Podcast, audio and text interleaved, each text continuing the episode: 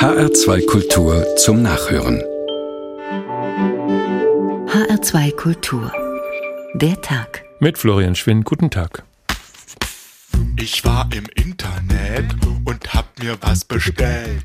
Weil man nicht aus dem Haus gehen muss und man alles ja, geliefert bekommt. Das ist viel einfacher.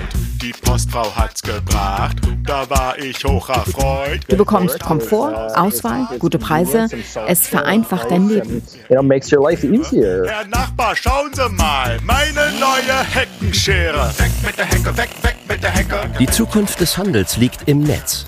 Gut zwei Drittel aller Deutschen shoppen online. Auf Platz 1 Amazon. Weg mit der Hecke, Hecke, weg. Nach Recherchen der EU-Kommission hat Amazon auf drei Viertel seines Umsatzes in Europa keine Steuern bezahlt. im Katalog und hab mir was bestellt. die schlechten Arbeitsbedingungen, dass sie keine Steuern zahlen, dass sie ganze Branchen platt machen. Das weiß man im Grunde alles so grob. Aber wenn man dann zu Hause sitzt und braucht irgendwas schnell, vergisst man das alles und lässt sich halt von dem schönen Serviceangebot, das mir alles nach Hause geschickt wird, das kritische Bewusstsein völlig ausschalten. Hey Thomas, schau doch mal, meine neue Saftpresse. Rinn mit dem Appel, rinn mit dem Appel. Mir ist einfach selbst so ein bisschen schwindelig geworden, als ich erkannt habe, welche große Markt-, Finanz- und auch Datenmacht ein Unternehmen wie Amazon sich in 20 Jahren aufgebaut hat. Er ist der reichste Mann der Welt und der Börsenwert seines Konzerns wird nur noch von Apple übertroffen, Jeff Bezos und Amazon. Der größte Online-Händler mit dem breitesten Angebot an Büchern, CDs und Videos ist längst mehr als ein Medienhändler. Er ist Verlagsplattform, Einzelhändler und Elektronikproduzent und vor allem Datenhändler. Er weiß nicht nur, wo wir was kaufen und wie wir im Internet surfen, er weiß auch, was in unseren Wohnzimmern gesprochen wird. Zumindest kann er es wissen, wenn er auswertet, was die digitale Assistentin Alexa aufzeichnet. Was wir zulassen, weil alles, was Amazon uns anbietet, das Leben ja so sehr erleichtert. Wir sagen, Alexa bestellt Pizza und kurze Zeit später klingelt der Lieferservice. Wir sagen, Alexa der neueste Krimi von so und so und am nächsten Tag klingelt der Paketbote. Und wenn wir uns dann doch mal wieder rausbegeben, um selber einkaufen zu gehen, müssen wir leider feststellen, dass die Buchhandlung um die Ecke pleite ist und der Italiener geschlossen hat. Dafür stehen die Fahrradwege aber voll mit Paketautos. Macht aber nichts. Wir müssen ja auch nicht mehr ins Kino fahren. Das hat auch zu. Die Filme gibt es jetzt nur noch online. Geliefert. Wie wir bei Amazon und Co. unsere Zukunft bestellen. So haben wir den Tag in H2 Kultur heute überschrieben. Jetzt kommt erstmal eine aktuelle Geschichte aus den USA und die geht so. Der reichste Mann der Welt sucht mit dem zweitwertvollsten Konzern der Welt einen Standort für eine neue Konzernzentrale. Das muss sein, weil die Stadt, aus der Amazon kommt, Seattle, inzwischen Amazon ist. Dort gibt es keine Arbeitskräfte mehr, die Amazon einstellen könnte, also muss Amazon woanders expandieren. Und die US-Städte überbieten sich mit dem Angebot von Subventionen. Natürlich braucht Amazon keine Subventionen, macht aber ebenso natürlich den Bieterwettkampf mit und entscheidet sich am Ende für zwei neue Standorte. In New York und der Hauptstadt Washington, D.C. feiern sie. 200 Städte hatten sich beworben. Am Ende entschied sich der weltgrößte Versandhändler Amazon für diese beiden Standorte, um sein zweites, dann geteiltes Hauptquartier zu errichten. Für New York bedeutet das das offenbar größte Investitionsprojekt in der Geschichte des Staates. Die Stadt New York rechnet nach Angaben des Bürgermeisters nicht nur mit 25.000 neuen direkten Arbeitsplätzen, die Amazon im Laufe der nächsten Jahre schaffen werde. Durchschnittseinkommen der Mitarbeiter 150.000 Dollar pro Jahr. Dazu kämen indirekt neue Jobs jenseits der 100.000er Marke. Insgesamt würden durch die Milliardeninvestitionen von Amazon Milliardensummen in die Kassen der Stadt und des Staates fließen. Zwar hatte New York Amazon Subventionen in Höhe von fast 3 Milliarden Dollar geboten, für jeden eingesetzten Dollar aber flössen 9 Dollar zurück in die Kassen. Governor Cuomo sagt, wir zahlen nichts, wir verdienen. This is a big money maker for us. Costs us nothing. Nada, niente, goose egg. We make. Die Ansiedlung von Amazon hier in Long Island City im Stadtteil Queens direkt am East River stieß bei den Offiziellen auf Begeisterung, bei vielen New Yorkern allerdings auf Skepsis. Sie fürchten, dass der ohnehin knappe Wohnungsmarkt sowie die strapazierte Infrastruktur inklusive renovierungsbedürftiger U-Bahnen endgültig kollabieren könnten. Amazon versprach neben Arbeitsplätzen dagegen weitere Investitionen in die New Yorker Infrastruktur. So will der Konzern dem Stadtteil eine neue Schule schenken sowie zahlreiche Grünflächen anlegen. Ein Grund, das neue zweite Hauptquartier auf zwei Standorte zu verteilen, sei nach Angaben von Amazon die Sorge gewesen, zu wenig qualifiziertes Personal an einem Standort zu finden. Außerdem habe man versucht, durch die Zweiteilung Staus, hohe Mieten und eine Überlastung der Infrastruktur insgesamt vor Ort zu verhindern. Georg Schwarte über die neuen Amazon-Zentralen, die mit Milliardensubventionen aus Steuergeldern in New York und Washington hochgezogen werden. Johannes Brückers, Marketingberater und Autor aus Frankfurt. Guten Tag. Guten Tag. Sie haben ein Buch geschrieben mit dem sprechenden Titel Schnauze Alexa. Ich kaufe nicht bei Amazon. Es ist ein kleines Buch, ein Pamphlet, das die Argumente gegen Amazon sammelt. Der Verlag warnt die Leser auf dem Klappentext davor, dass das Büchlein gute Argumente liefern könnte, die dazu führen könnten, dass man sein Amazon-Konto kündigt. Sie selbst beginnen Ihren Text dann aber damit, dass Sie uns mitteilen, also uns Lesern, auch Sie hätten ein Amazon-Konto. Ist das nicht ein bisschen ambivalent? Naja, ich bin eigentlich bei dem Gedanken über dieses kleine Büchlein sozusagen von meiner eigenen schrägen und zu Teil auch unreflektierten Konsumverhalten ausgegangen und tatsächlich verfüge ich auch über ein Amazon-Konto und kann mich ja auch noch erinnern, als ich mein erstes Buch dort mal bestellt habe vor vielen Jahren, fand ich das sau cool. Da habe ich mir natürlich keine Gedanken über Amazon gemacht, aber das war ja der erste Anbieter, der mal als kleiner Bookshop anfing und schon einen Lieferservice nach Hause angeboten hat, während mein Buchhändler auf der Bergerstraße hier in Frankfurt noch überlegt hat, ob er irgendwie eine E-Mail-Adresse einrichten kann, wo ich die Woche über mal ein Buch bestellen kann. Also das ist lange her. Das ist lange her. Jetzt ja. heißt Ihr Buch Schnauzer Alexa. Haben Sie Alexa zu Hause? Nein, Alexa kommt mir nicht ins Haus. Ausgeschlossen. Das war ja jetzt der Anlass, dass dieses Amazon Echo Gerät, der cloudbasierte Voice Service, den Amazon jetzt unter dem Namen Alexa anbietet, in meinen Augen nicht nur vielleicht auch einen coolen Service anbietet, aber eine neue Dimension des Datensammelns darstellt. Für die, die es noch nicht haben, noch mal ganz kurz. Also das ist eine Art Lautsprecher, der steht im Wohnzimmer oder wo man ihn hinstellt und der scannt die ganze Zeit mit, was dort gesprochen wird, weil er darauf wartet, dass man ihm Befehle geben könnte.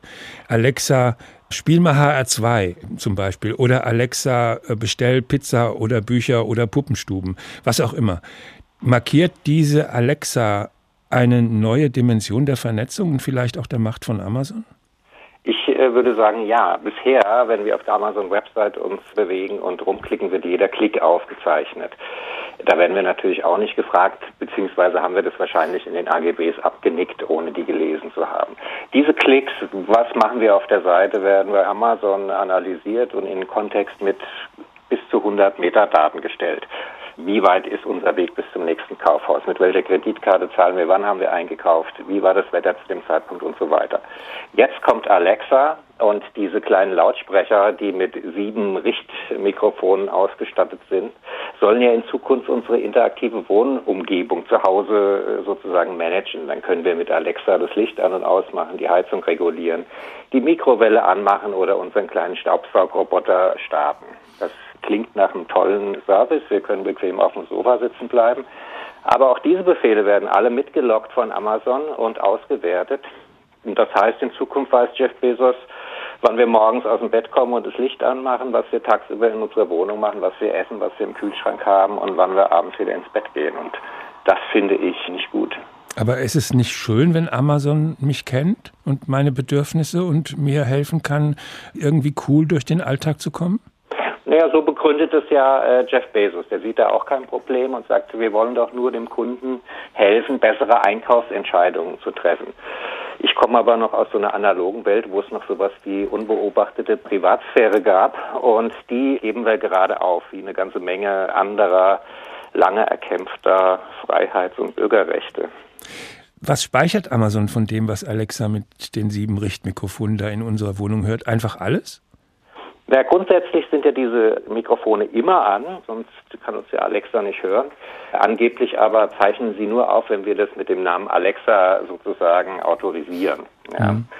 Es passiert natürlich, und das wurde ja auch schon äh, in Tests nachgewiesen, dass Alexa zwischendurch auch mal denkt, wir würden mit ihr reden und zeichnet dann ganze Gespräche auf, zum Beispiel, die wir in unserer Wohnung führen. Das scheint das FBI auch zu denken, dass Alexa alles aufzeichnet. Sonst hätte das FBI in einem Mordfall nicht Amazon darum gebeten, alle Aufzeichnungen von Alexa aus dieser Wohnung mal herauszugeben. Das kann gut sein und äh, Amazon arbeitet ja auch gerne mit der Polizei zusammen. Der neueste Hit von Amazon sind ja in den USA jetzt schon Einkaufsläden wieder, also wieder physische Läden, wo man einkaufen kann, die aber keine Kasse mehr haben. Aber auch diese Läden arbeiten dann, um die Produkte, die wir dann einfach in die Tasche stecken können, mit unserem Konto zu verknüpfen, mit Sensoren und mit Gesichtserkennungstechnologie. Und diese Technologie, äh, Amazon Recognition heißt, glaube ich, diese Software, verkauft jetzt Amazon auch an die Polizei in den USA. Mhm. Und so nimmt da, finde ich, eben nicht nur die Datensammelwut von mittlerweile 300 Millionen Kunden, die Amazon hat, sondern auch die Überwachung eine Form an, die in eine sehr totalitäre Richtung geht, für mein Gefühl. Und wir landen in so einem Überwachungskapitalismus. Und da sollten wir uns, glaube ich, mal fragen, ob wir das wirklich wollen. Nun steht ja Amazon jetzt pro toto in unserem Gespräch. Google hat ja auch so eine Art Alexa, da gibt es ja denselben Service oder den nämlichen Service. Oder unterscheidet sich Amazon von den anderen großen Online- und Softwareunternehmen noch? Nein, Amazon ist, was jetzt, sage ich mal, das Aufzeichnen von Daten angeht oder auch mit diesen cloud-basierten Voice-Services vergleichbar. Wir könnten jetzt hier auch über Facebook und Google reden. Ich finde, Amazon ist so ein schönes Beispiel, weil Jeff Bezos in 20 Jahren diesen Laden von einem kleinen Online-Bookshop zum wertvollsten Unternehmen entwickelt hat und zwar in einer ziemlichen marktradikalen Konsequenz. Und deswegen kann man am Beispiel Amazon sehr gut sehen, wohin wir uns entwickeln. Und das ist ja das Hintergrundthema, dass Sie in Deutschland ja gerade sehr viel über Digitalisierung reden. Wir hören immer nur dieses Wort, vielleicht mal ein bisschen was über Technik, aber was das mit uns selbst macht, was das mit unserer Gesellschaft macht, was es mit unserer Demokratie macht, darüber wird eigentlich kaum geredet und das wundert mich ein bisschen. Ja. Was macht es denn? Was verändert Amazon oder was verändern die anderen Internetriesen mit Amazon zusammen an unserem Leben? Naja, wir haben gesehen ja am Beispiel Facebook und Cambridge Analytics, was passiert, wenn Daten abgegriffen werden und zur Manipulation von Wahlkämpfen mhm. genutzt werden. Wir werden von Amazon in eine Konsummaschine eingebunden, die uns, das Ziel von Jeff Bezos ist ja mit dieser ganzen Analyse unserer Daten, dass er am liebsten schon vor uns weiß, was wir als nächstes kaufen möchten. Und wir geraten da in so eine Art digitale Leibeigenschaft, das kann man durchaus vergleichen, wie sich auch diese E-Commerce-Ökonomie in so eine Art neuen Feudalismus entwickelt. Es gibt vier, fünf, sechs große Player und der Rest guckt zu. Ja. Das heißt, auch die Staaten geben Macht ab, weil bislang war es ja so, dass über die Teilhabe am gesellschaftlichen Leben eigentlich die Staaten, das steht ja auch im Grundgesetz, entschieden haben. Jetzt entscheiden darüber irgendwelche Softwarekonzerne. Naja, das ist ja ein schönes Beispiel. Unsere Staatsministerin fürs Digitale, Frau Beer, träumt ja von Flugtaxis und autonomem Fahren. Da kriegen wir als Bürger vielleicht mal im Fernsehen so ein kleines Auto gezeigt, was ohne Hand am Lenkrad fährt. Die zentrale Frage aber ist doch, wer baut denn die Rechenzentren, mit denen diese ganzen Daten für autonomes Fahren verarbeitet werden sollen? Ist es dann Amazon, ist es Google oder Mercedes? Wenn das so funktionieren würde, würden wir sozusagen mit einem Schlag die ganze Autobahninfrastruktur privatisieren. Und ein bisschen ist es auch so mit den Amazon Web Services, also die Rechenzentren, die Amazon auch für Cloud Services zur Verfügung stellt. Das sind im Grunde die digitale Industriegebiete und Gewerbegebiete. Und von denen hat Amazon schon gut ein Drittel unter seiner Kontrolle. Das heißt, Würde das in unserer physischen Welt so sein, dass ein Drittel mhm. aller deutschen Industriegebiete privatisiert werden, hätte das Kartellamt doch schon längst gesagt, wo ist denn hier der Wettbewerb? Johannes Bröckers, Marketingberater und Autor aus Frankfurt. Er hat das Buch geschrieben, Schnauze Alexa, ich kaufe nicht bei Amazon. Recht herzlichen Dank. Geliefert, wie wir bei Amazon und Co. unsere Zukunft bestellen. Der Tag in H2 Kultur. Guten Tag. Schalömmchen, Herr Kübler. Ach ja. Der Herr Schlunz, was hätte man dann gern? Ein Päckchen Zigaretten. Ach ja. Sonst nix? Ach ja. Herr Schlunz, es ist Frühling. Sie brauchen eine Freundin. Na ja, aber das haben Sie ja wohl nicht da. Wir haben alles. Und wenn nicht, dann können wir es bestellen. Inge! Werner! Bring doch mal das Single Emergency Paket. Hat mir denn nie sei Ruhe? Er sieht aus wie die Zeitschriften von letzter Woche. Das ist es auch. Um einer Frau näher zu kommen, müsse sie wissen, was in ihr vorgeht. Und hier steht's drin. Die Brigitte, die Petra und die Allegra und die Frau im Spiegel, falls sie an ein älteres Semester geraten. Äh, dann will ich lieber die Bravo. Ferkel. Und damit Ihnen die Gesprächsthemen nicht ausgehen, die Gala und die Bunte. Aber Frauen von heute reden doch nicht nur über Klamotten und Prominente. Der Kicker, Kapital, der Spiegel, Schach heute, die Computerbild und die Zeitschrift für die Praxis der Pumpen- und Kompressorentechnik. Äh, Vielen Dank, Herr Kübler. Was bin ich Ihnen schuldig? Nix. Für mich ist das eine Investition in die Zukunft. Wenn Sie Ihre Frau fürs Leben gefunden haben, dann verkaufe ich Ihnen ein Abo für ich und meine Familie. Haben wir was vergessen? Ja, den Playboy. Für, einen guten Freund. Kiosk Kübler. Die schnellste Verbindung zwischen zwei Herzen. So stellt man sich den Einzelhändler vor. So soll er sein. Beratungsgespräch für alle Lebenslagen und Bedürfnisse inklusive. Der Einzelhändler Amazon ist ganz anders. Wie anders aber genau? Was macht Amazon eigentlich? Und was hat Amazon groß gemacht? Thorsten Schweinhardt. Profit spielt für Amazon keine Rolle. Im Gegenteil, mit vielen Projekten macht Amazon keinen Cent Gewinn, sondern zahlt am Ende noch drauf. Schon das billigste Kindle E-Book Lesegerät ist in der Herstellung teurer als sein Verkaufspreis. In diesem scheinbaren Verlustgeschäft steckt aber gleichzeitig das Geheimnis für Amazons Erfolg. Amazon setzt nämlich nicht auf maximalen finanziellen Gewinn. Die Währung, die bei Amazon gilt, heißt Wachstum. Um bei dem Beispiel mit dem Kindle zu bleiben, ist der Kunde erstmal mit seinem Gerät zufrieden, wird er sich viel mehr Bücher, Zeitungen und andere Medien kaufen. Und zwar ausnahmslos aus dem unerschöpflichen Angebot von Amazon, weil die Auswahl so breit und der Kauf so bequem ist. Für den Kunden gibt es überhaupt keinen Grund mehr, sich einen E-Book-Reader der Konkurrenz zuzulegen. Vielleicht schließt der Kunde sogar eine Mitgliedschaft bei Amazon Prime ab. Untersuchungen belegen, wer Amazon Prime benutzt, kauft in der Regel auf keinem anderen Shoppingportal mehr ein. Der einzelne verkaufte Kindle bringt Amazon keinen Gewinn. Er generiert aber jede Menge Wachstum und dadurch letztlich auch Profit. Und was für einen.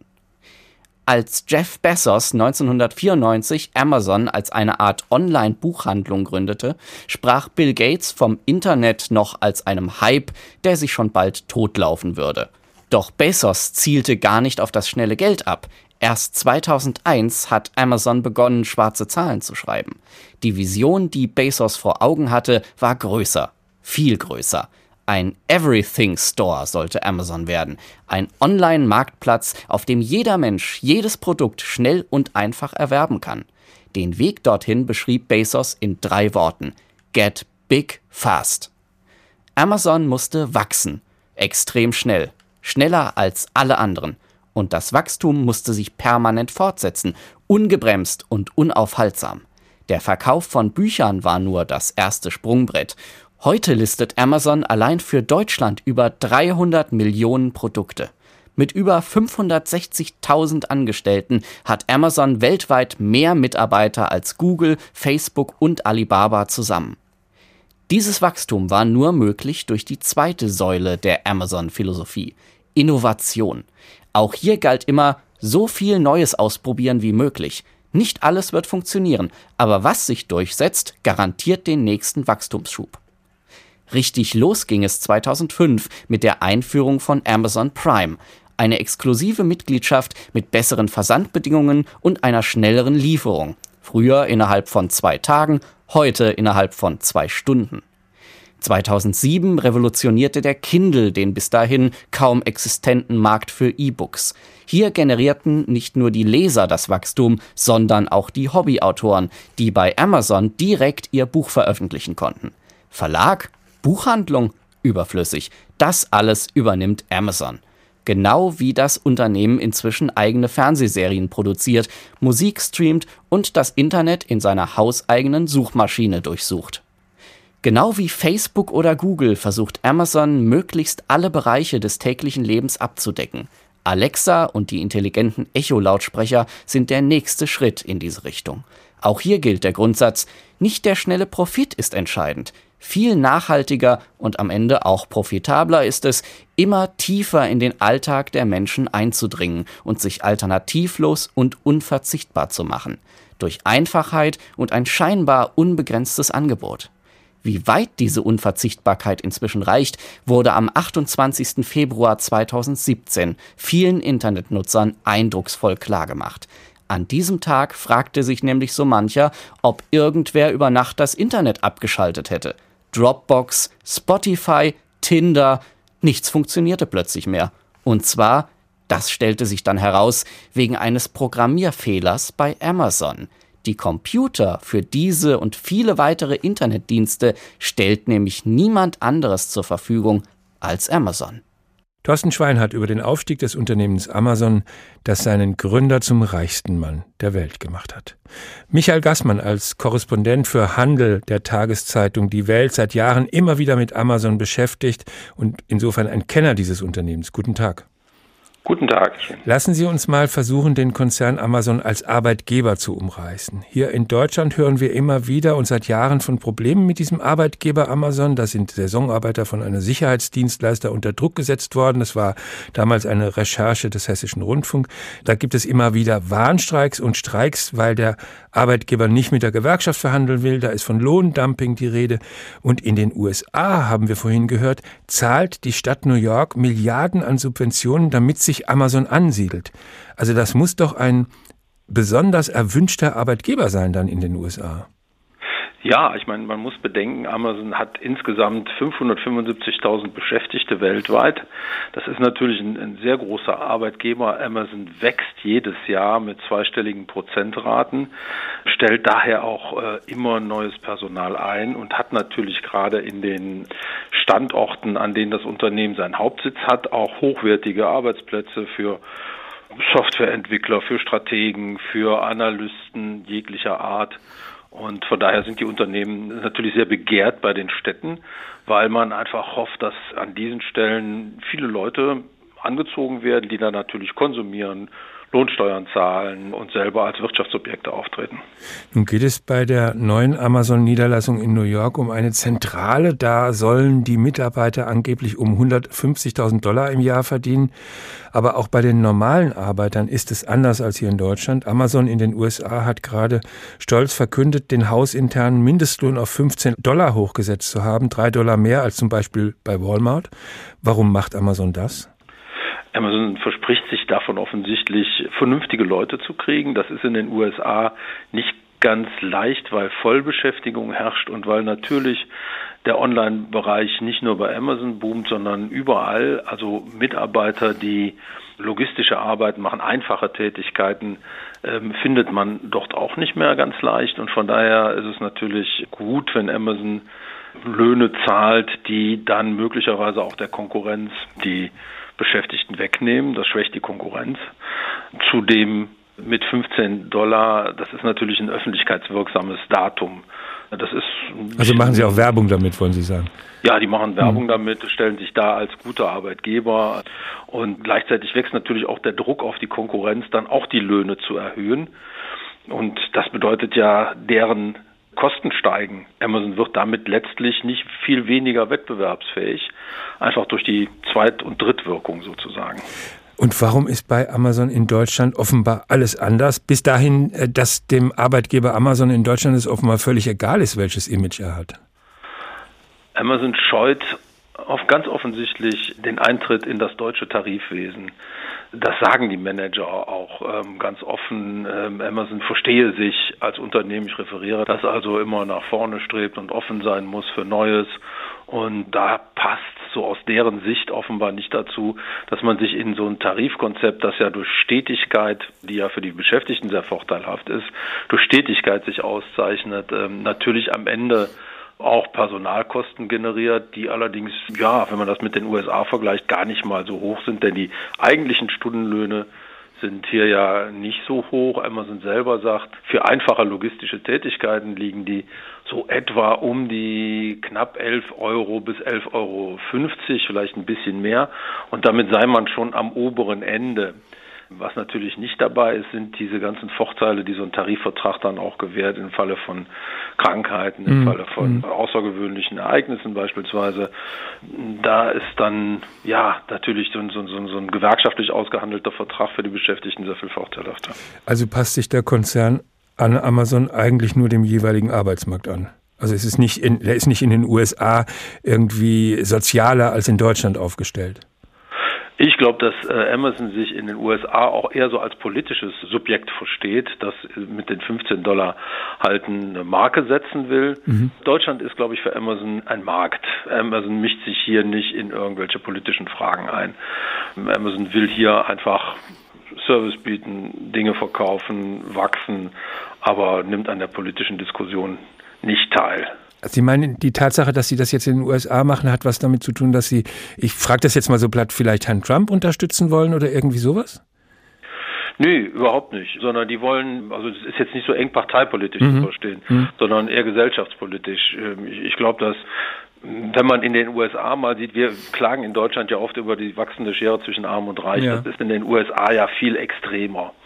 Auch letztlich die Löhne gerade für die ähm, schlecht bezahlten Beschäftigungen sind noch niedriger als hier gewesen. Und da will, glaube ich, Jeff Bezos, ähm, der Gründer von Amazon, einfach eine Marke setzen, dass er sagt, das müssen wir mal langsam umsetzen, weil, ja, es ist jetzt eine Unterstellung von mir, aber ich könnte mir vorstellen, dass einfach in großen Teilen der Gesellschaft auch doch allmählich als so nicht mehr hinnehmbar empfindet. Also ich habe jetzt 150 Milliarden Dollar, so schwer bin ich als Jeff Bezos und jetzt kann ich mal drei Dollar mehr bezahlen pro Stunde für die anderen.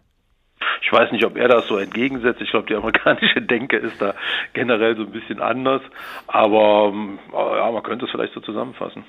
Der Korrespondent für Handel der Tageszeitung Die Welt, Michael Gassmann, recht herzlichen Dank. Geliefert, wie wir bei Amazon und Co. unsere Zukunft bestellen. Der Tag in H2 Kultur.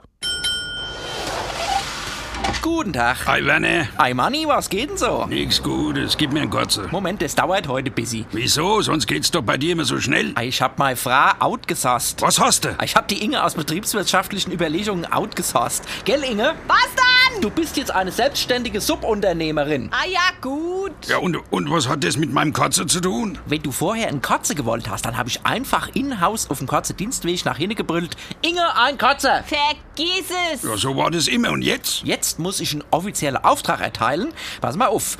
Inge könnte mir gerade mal eine Lieferung Doppelkorn haben und zwar just in time. Keine Zeit, ich muss schaffen. Aha. Und was ist der Unterschied zwischen vergiss es und K-Zeit, ich muss schaffen? Also bei Vergiss es kannst du dein Kotze vergessen. Und bei K-Zeit meint sie, sie müsst erst ihre To-Do-List abarbeiten und dann tät sie mal anhand der aktuellen Auftragseingänge weitersehen. Drauf brauche ich erst einmal einen Kotze. Ja, zufällig habe ich gerade noch eine Flasche von. Prost, Manni. Auf die Betriebswirtschaft. Kiosk Kübler. Auf Inge und Werner können Sie bauen. Und weiter geht es mit der Betriebswirtschaft. Was verdanken wir den Online-Händlern? Nämlich viel Wirtschaftsbetrieb in unseren Städten. Jede Menge Paketdienste bringen alltäglich immer mehr Pakete in alle Straßen und Gassen. Gut, dass die Städte in den letzten Jahren immer mehr Fahrradwege ausgewiesen haben, die besten Parkmöglichkeiten für die Lieferwagen. Die Ladehalle von Paketzusteller UPS in Frankfurt-Fechenheim, morgens gegen halb acht. Draußen hängt noch der Nebel über den sterilen Funktionsgebäuden, drin dagegen schon seit Stunden fleißiges Treiben. Thomas Buhle steht an seinem Mercedes-Transporter. Im Laderaum ist Platz für 1000 Pakete. Fahrzeugcheck. So, also einmal einen Blick über Bremsen, mal kurz ranklopfen, dass man sieht, dass alles schön voll ist, ja. Öl gucken, alles voll, alles in Ordnung, ja. Jeden Morgen dieselbe Prozedur seit 30 Jahren. Firmenstandard, betont Buhle, muss sein. Der Transporter ist schon beladen, das haben die Kollegen übernommen. Jetzt aber übernimmt Buhle. Er liebe seinen Job noch, auch nach all der Zeit. Was ihn aber nerve, das sei das Fahren, der Verkehr. Es ist zu hektisch geworden in Frankfurt. Mit den ganzen Radfahrern entgegen, alles zu eng. Es ist sehr, sehr anstrengend, ja. Buhle tippt sich auf einen Aufnäher mit einer 25, ein Abzeichen von UPS. So lange fahre er unfallfrei. Vorbei am Main durch enge Gassen. Buhle kurbelt um die engen Kurven. Erster Halt, ein Bekleidungshaus. Ja, bitte. Morgen, UPS an der Rampe. Kleinen Moment, bitte. Dankeschön. Der Kontakt zu den Kunden, für Buhle das Salz in der Suppe. Ein Bürojob, nichts für ihn. So sehr er die Interaktion auch möge, es habe sich etwas verändert. Wir erwarten viel, viel mehr mittlerweile, ja. Manche, wie gesagt, es sind ja Ausnahmen, die meisten sind okay. Ich kenne ja auch meine Kunden schon ewig, also. Aber es ist ein anspruchsvoller geworden, die Kunden, auf jeden Fall. Vor allem in der Weihnachtszeit sei der Druck groß, erzählt Buhle. Das Menschliche bleibe dann oft auf der Strecke, kaum Zeit für einen Plausch, auch dann nicht, wenn er bekannte Gesichter treffe. Wir kennen uns schon 30. 30, 35 Jahre. Nee, 30 bin ich erst dabei. 30, Sie sind schon ja. länger dabei als ich. Also gut, 30, dann kennen wir uns schon. 30 ja. Jahre Von schon, Anfang an ja. kennen wir uns, ja. Ist schon ein netter Kerl und immer zuverlässig. Tschüss. Sagen. Morgens Pakete abliefern, eine Stunde Pause, nachmittags dann Pakete einsammeln und zurück ins Lager. Dazwischen Stress bei der Parkplatzsuche, rücksichtslose Fahrerkollegen und viele, viele Wege. So laufe ich den ganzen Tag. Es ist wie so ein Schalter, morgens an, abends aus. Ich hatte mal einen Kollegen dabei, der hatte so einen Wegstellenzähler, der ist 15 Kilometer hat er gemessen für mich. Seine Schichten dauern oft bis zu zehn Stunden, vorbei an den glitzernd dekorierten Geschäften auf der Zeil, durch die engen Gassen, die vielen Menschen. Wann es für ihn ein guter Tag war? Wenn alle Pakete weg sind, wenn die Leute alle zufrieden waren, dann, wenn ich meine Arbeit gemacht habe, dann war es ein guter Tag für mich. Sagt Bule bescheiden, schwingt sich in den Transporter und lenkt das Fahrzeug durch die nächste enge Gasse zum nächsten Kunden an diesem Tag. Alduan Magasche war unterwegs mit einem Paketfahrer in Frankfurt. Tanja Körzer, Architektin und Handelsökonomin und wissenschaftliche Geschäftsführerin des Instituts für Stadtentwicklung und Bauwirtschaft der Universität Leipzig. Guten Tag dorthin. Ja, guten Abend, auch an Sie. Sie sind gerade im Rahmen eines EU-Forschungsprojektes dabei, mit dem Einzelhandel und der Stadt Leipzig ein Konzept zu entwickeln, mit dem die Leipziger Innenstadt zukunftsfähig wird. Ich nehme mal an, Zukunftsfähigkeit bedeutet Lebendigkeit, also eine Stadt mit lokalem Handel, die nicht nur von Paketdiensten belebt ist. Genau, das ist richtig. Also uns geht es vor allen Dingen um den äh, individuellen Facheinzelhandel, vor allen Dingen, weil er eben ähm, im Bezug auf die Herausforderungen des E-Commerce ähm, relativ stark eben unter Druck gerät und die Wettbewerbsbedingungen immer äh, schärfer werden. Und wir wollen versuchen, einerseits deutlich zu machen, dass der Handel sich auf diese Herausforderungen einstellen kann, dass es auch eine Chance bedeutet, mhm. sozusagen den Onlinehandel auch auf die Fläche zu bringen ähm, und andererseits aber sich zu verknüpfen auch mit anderen innerstädtischen Funktionen wie Gastronomie, Hoteliers und so weiter, um die Vielfalt in der Innenstadt nochmal deutlich zu machen. Sie gehen davon aus, dass der lokale Einzelhandel eine Chance hat gegen den Onlinehandel, gegen die Großen wie Amazon und so weiter, der eigentlich, die Großen sind ja eben auch eigentlich Einzelhändler, nur in einer anderen Dimension. Sie meinen, der lokale Einzelhandel kann gegen die bestehen? Also wir meinen es und wir sind aber eben auch der Meinung, dass ähm, es nicht anders möglich ist. Es gibt keinen anderen Weg. Also entweder man hat ein sehr starkes Alleinstellungsmerkmal als lokaler Händler, sodass vielleicht eben die Zielkundschaft äh, immer in den Laden kommt ähm, und nicht den Online-Kanal nutzt. Aber ich sag mal, die breite Masse der Händler muss sich auf diese Herausforderung einstellen. Und es ist aber auf jeden Fall möglich. Es gibt viele gute Beispiele in Innenstädten, wo kleine Händler es schaffen, äh, sich online auch zu präsentieren. Und äh, diese Beispiele greifen wir auf und darüber hinaus versuchen wir eben im Rahmen unseres Forschungsprojektes verschiedene Tools auch nochmal zu testen, in welche Richtung kann es denn eigentlich gehen, mhm. welche Tools, digitalen Tools können den stationären Händler unterstützen. Kommen wir mal dazu. Nun haben Sie in, für dieses wissenschaftliche Projekt in einem Kaufhaus in der Leipziger Innenstadt eine Verkaufsfläche zur Verfügung gestellt bekommen, um dort schon mal Zukunft zu spielen, sage ich jetzt mal. Das klingt nicht sehr wissenschaftlich, genau. aber vielleicht trifft es das doch. Wie sieht das konkret aus? Also wir haben äh, eben von Karstadt Leipzig eine Fläche zur Verfügung gestellt bekommen und haben über unsere Projektpartner, also wir haben drei Praxispartner mit im Projekt, äh, einen IT-Spezialisten, einen Mobilitätsexperten äh, und einen Händler mit Chibo, äh, der eben sowohl online als auch offline sehr gut unterwegs ist und das auch schon gut praktiziert. Äh, und mit den drei Hochschulen, die wir sind, ähm, haben wir identifiziert, was können denn das für mögliche Tools sein, die man äh, zukünftig im Handel verwenden würde. Und wir haben in unserer Fläche eben einzelne Stationen aufgebaut äh, und versuchen dort mit den Kunden ins Gespräch zu kommen, indem die Kunden diese Station und diese Tools testen können. Was machen, was machen die? Was sind das für Tools, also für Werkzeuge? Genau, also wir haben einerseits ähm, die VR-Brille, also eine Brille, die einen, den Kunden in eine virtuelle Welt mitnimmt. Ähm, in dieser virtuellen Welt kann der Kunde ähm, in diesem Fall in unserem Beispiel Textilien äh, einer virtuellen Anziehpuppe äh, ankleiden und kann schauen, ähm, welche Farben gibt es äh, in Bezug auf die Hose oder das Jackett. Ähm, und zukünftig soll er dann natürlich auch schauen können, der Kunde passt mir persönlich diese Hose. Also es wird einen personifizierten Avatar, so Also der wird erstmal vermessen, der Kunde sozusagen. Genau, der mhm. Kunde wird vermessen und dann kann der Kunde sozusagen mit seinen Körpermaßen die äh, Textilien anprobieren und gucken, was gefällt ihm. Und dann ist es aber natürlich wichtig, und das haben wir auch im Gespräch mit den Kunden herausgefunden, dass am Ende natürlich äh, angefasst werden will, dass angezogen werden möchte, dass man vielleicht die Text, also die ähm, das Bekleidungsstück, was man dann favorisiert, dass man das natürlich auch dann nochmal in der Umkleidekabine anprobieren kann. Also das ist eine Mischung aus virtueller Brille, äh, virtuell, äh, digitaler Realität und tatsächlich äh, analoger Realität. Genau. Ähm, man, man muss nicht äh, 30 äh, äh, T-Shirts anprobieren, es reicht eines, das man sich am Schluss ausgesucht hat. Richtig. Und das, der Vorteil für den Kunden ist einerseits, dass er auf der Stange nicht so viele Produkte haben muss. Er kann sein Sortiment sozusagen virtuell extrem erweitern kann halt meinetwegen zum Beispiel die Farben dann möglicherweise eben über eine Lieferlogistik dann später an den Kunden liefern, die dann gewünscht sind. Also der äh, Kunde zieht das schwarze äh, Hemd an, äh, sucht aber das blaue aus und kriegt das blaue dann geliefert könnte das Blaue mhm. dann geliefert bekommen, wenn er virtuell sieht, okay, das Blaue passt eigentlich besser zu mir, aber den, die Trageeigenschaften kann er zumindest schon mal physisch testen.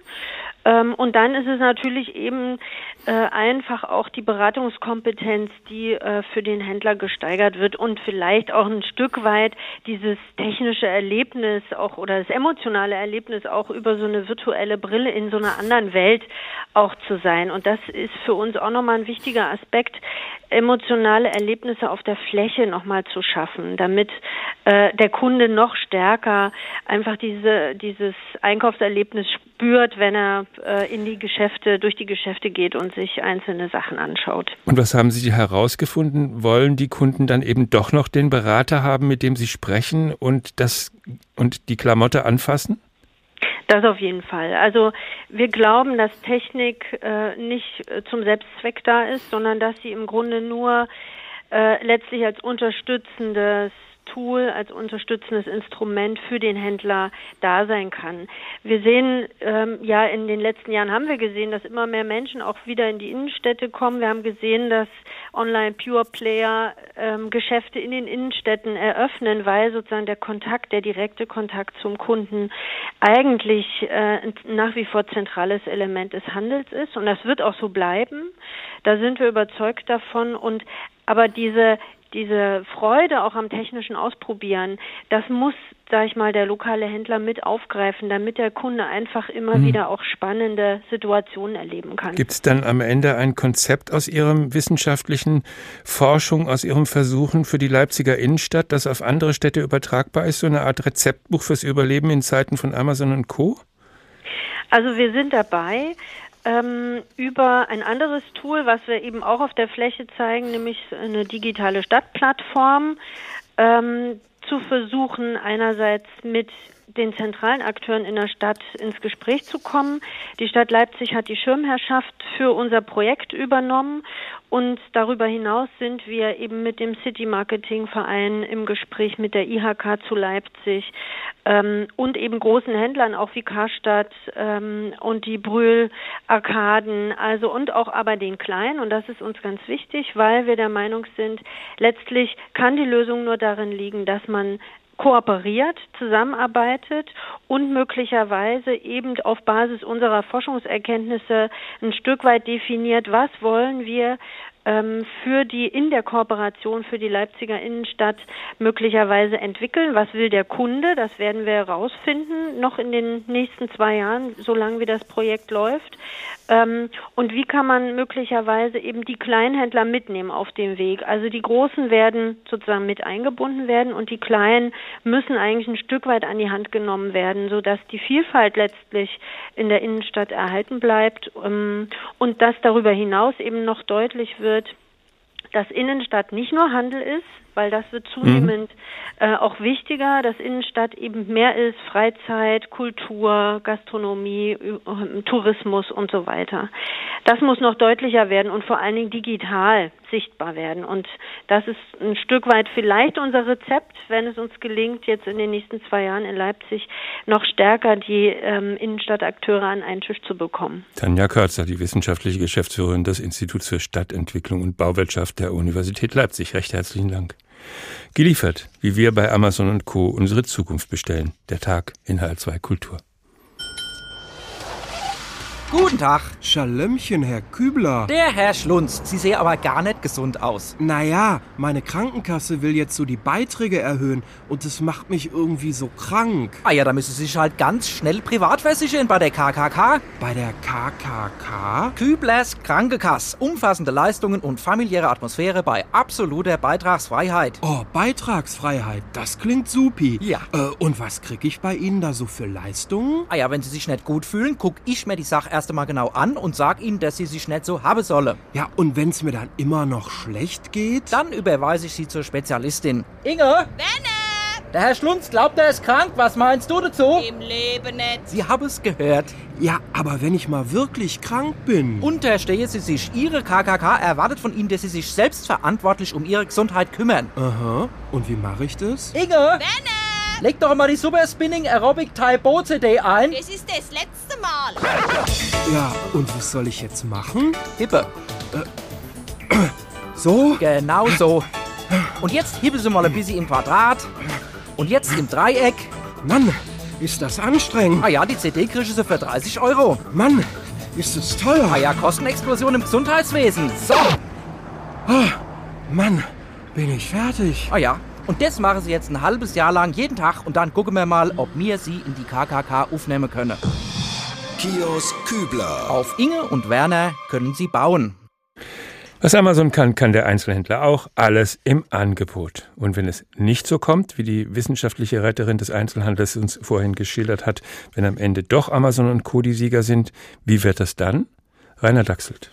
Ja, herzlich willkommen in meinem Smart Home, liebe Hörerinnen und Hörer von gestern. Darf ich vorstellen, das ist Robby. Hi. Robby ist die eingebaute künstliche Intelligenz und macht alles, was ich ihm sage. Robby, Abendessen. Äh, was will ich denn? Hirnscan läuft. Robby scannt jetzt mein Geschmackszentrum, worauf ich am meisten Lust habe. Mal sehen, was rauskommt. Dosenravioli. Oh, schon wieder. Na dann, aufwärmen bitte. Kühlschrank, check, negativ, Bestellvorgang eingeleitet, Preisvergleich. Wir haben keine Ravioli mehr, also checkt Robby jetzt die Preise in allen Online-Supermärkten im Umkreis von 100 Kilometern. Bestellung versandt. Und jetzt kann ich an der Wand ablesen, wo sich meine Dose gerade befindet. Wetzlar, Weilburg, Usingen. Aua! Das ging schnell. Tja, jedes Smart Home ist per Rohrleitung mit allen Supermärkten im Land verbunden. Und jetzt bitte aufwärmen, Robby. Fehler 15, kein Dosenöffner. Bestellvorgang eingeleitet. Das dauert etwas. Robby hackt sich in die Datenbanken von Patentämtern rund um die Welt ein, um die Pläne für das neueste Modell zu klauen. Aha! Dosenöffner wird gedruckt. Und schon kommt der weltweit modernste Dosenöffner bei mir aus dem 3D-Drucker. Robby macht die Dose auf und erhitzt den Inhalt auf bekömmliche 40 Grad. Was zu trinken? Gerne. XC16Q.55. Bestellvorgang eingeleitet. Ja, Wein bestelle ich immer verschlüsselt von den Cayman-Inseln. Sonst kriege ich nach jeder Sechserkiste eine Message von der Krankenkasse. Lieber Check oder Beitragserhöhung. Ja, das sind die Schattenseiten der Vernetzung. Aber sonst ist alles super. Ich brauche nur was zu sagen und schon fliegen mir gewissermaßen die gebratenen Tauben ins Maul. Bestellvorgang eingeleitet. Aua! Ich hab doch gewissermaßen gesagt, Robby. Sorry. Robby ist schlau, aber er nimmt alles wörtlich. Drohne im Anflug. Drohne im Anflug. Oh, die Meyers von nebenan wieder lassen sich alles per Drohne kommen und wenn sie nicht da sind, soll ich den Krempel annehmen. Von wegen Luftabwehrsysteme ausfahren. Jawohl, Sir. Tja, das war's dann für die neue Wintergarderobe von der eitlen Meier. Aber sorry, ich meine, wozu haben wir den Fortschritt, wenn ich hier trotzdem den Larry für die Nachbarn machen muss? Mir geht's gut. Ich meine, es ist manchmal ein bisschen einsam. Meine Frau ist weg, als Robbie ausgerechnet hat, dass in Neuseeland ein Typ wohnt, der DNA-mäßig perfekt zu ihr passt. Tja, äh, Partnersuche eingeleitet. Nee, lass mal, Robbie. Ich find's okay. Und ganz alleine bin ich ja auch nicht. Ich habe doch Robbie und der ist ein prima Kumpel, der auch Humor hat. Robbie, wie viele Roboter braucht man, um eine Glühbirne auszutauschen? Austauschvorgang eingeleitet. Nein, Robby, das war ein Witz. Ha, ha, ha. Moment, da fehlt noch die Pointe. Bestellvorgang eingeleitet. Nein, lass mal gut sein, Robby. So ist die Zukunft, liebe Leute von gestern. Wirklich großartig. Nur manchmal fühlt man sich beobachtet. Gerade bei intimen Verrichtungen. Hm, Robby, abputzen, das gehört nicht zu meinem Lieferumfang. Ja, und auch technisch ist immer noch Luft nach oben. Rainer dachselt über die Zukunft, die gerade schon angefangen hat. Klaus Burmeister, Zukunftsforscher, Gründer des Foresight Lab und Geschäftsführer der gemeinnützigen Initiative D2030. Guten Tag. Schönen guten Abend.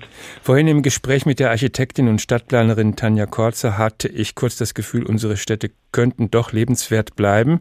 Ich könnte vielleicht auch in Zukunft noch eine Buchhandlung finden und Klamottenläden und Gaststätten, in die man tatsächlich hineingehen kann und tatsächlich was bestellen kann, was man dann auch mitnehmen kann. Aber wenn ich dann wieder denke, dass heute schon fast ein Drittel aller digitalen Infrastruktur von einem einzigen Konzern beherrscht wird, habe ich da so meine Zweifel. Wie sehen Sie das Verhältnis von analoger, anfassbarer, begehbarer und der digitalen Infrastruktur in der nächsten Zukunft? Aus meiner Sicht würde ich sagen, dass natürlich, äh, man nennt das ja heutzutage Plattformökonomie oder Plattformunternehmen, das sind ja Google, Amazon und äh, auch viele Chinesische Firmen, die haben natürlich eine äh, große Macht oder Zalando auch in Deutschland, die verdrängen den klassischen Einzelhandel. Karstadt und Kaufhof gehen zusammen. Die klassischen mittelständischen Einzelhandelsgeschäfte haben schon oft den Kampf verloren und es geht ja nicht nur um Leipzig und Großstädte, es geht äh, um Kleinstädte, mittlere Städte, da wohnen über 50 Prozent der Bevölkerung. Sagen wir mal, es gibt einerseits einen ganz starken Trend, der unser Einkaufsverhalten verändert, unterstützt. Äh, wenn wir heute durch Städte gehen, ist eher ein bisschen gehende Langeweile, überall die äh, äh, selben Ketten. Wenn man den Strategien von Amazon folgt, braucht man ja eigentlich gar nicht mehr aus dem Haus zu gehen. Ja. Wir können von zu Hause alles erledigen. Warum sollen wir uns überhaupt noch dem aussetzen, mit einer virtuellen Brille versuchen, da ein Einkaufserlebnis zu fabrizieren. Das ist die eine Seite der Medaille. Auf der anderen Seite, und das ist natürlich auch eine Chance, äh, können wir mit diesen neuen Technologien vielleicht auch wieder überlegen, können wir die Stadt nicht neu erfinden? War die Stadt nicht immer Agora, Marktplatz, wo Menschen zusammenkommen, könnten wir nicht überlegen, auch mit autonomen, teilautonomen Verkehren, dass wir die Stadt lebensfähiger wieder machen?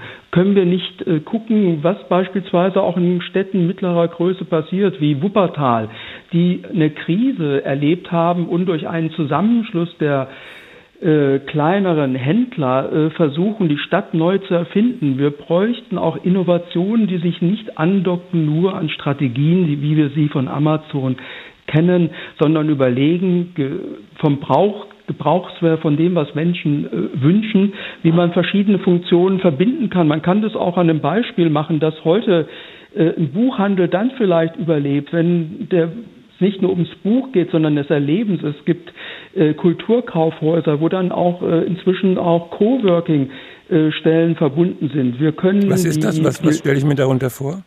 Sie, Sie können im, im Grunde genommen äh, dann äh, einen Ort besuchen, wo Sie einerseits Wissen äh, erwerben können oder auch Wissen äh, verbreiten können, indem Sie dort arbeiten. Sie können kooperieren. Sie haben angedockte äh, Cafés. Man kann sich treffen. Also richtige äh, Kommunikationsorte.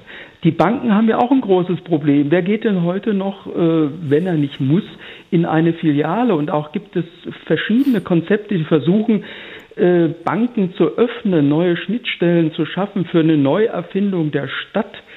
Und äh, Stadt ist ja nicht nur Einkaufen, Stadt ist ja ein Ort des Austausches.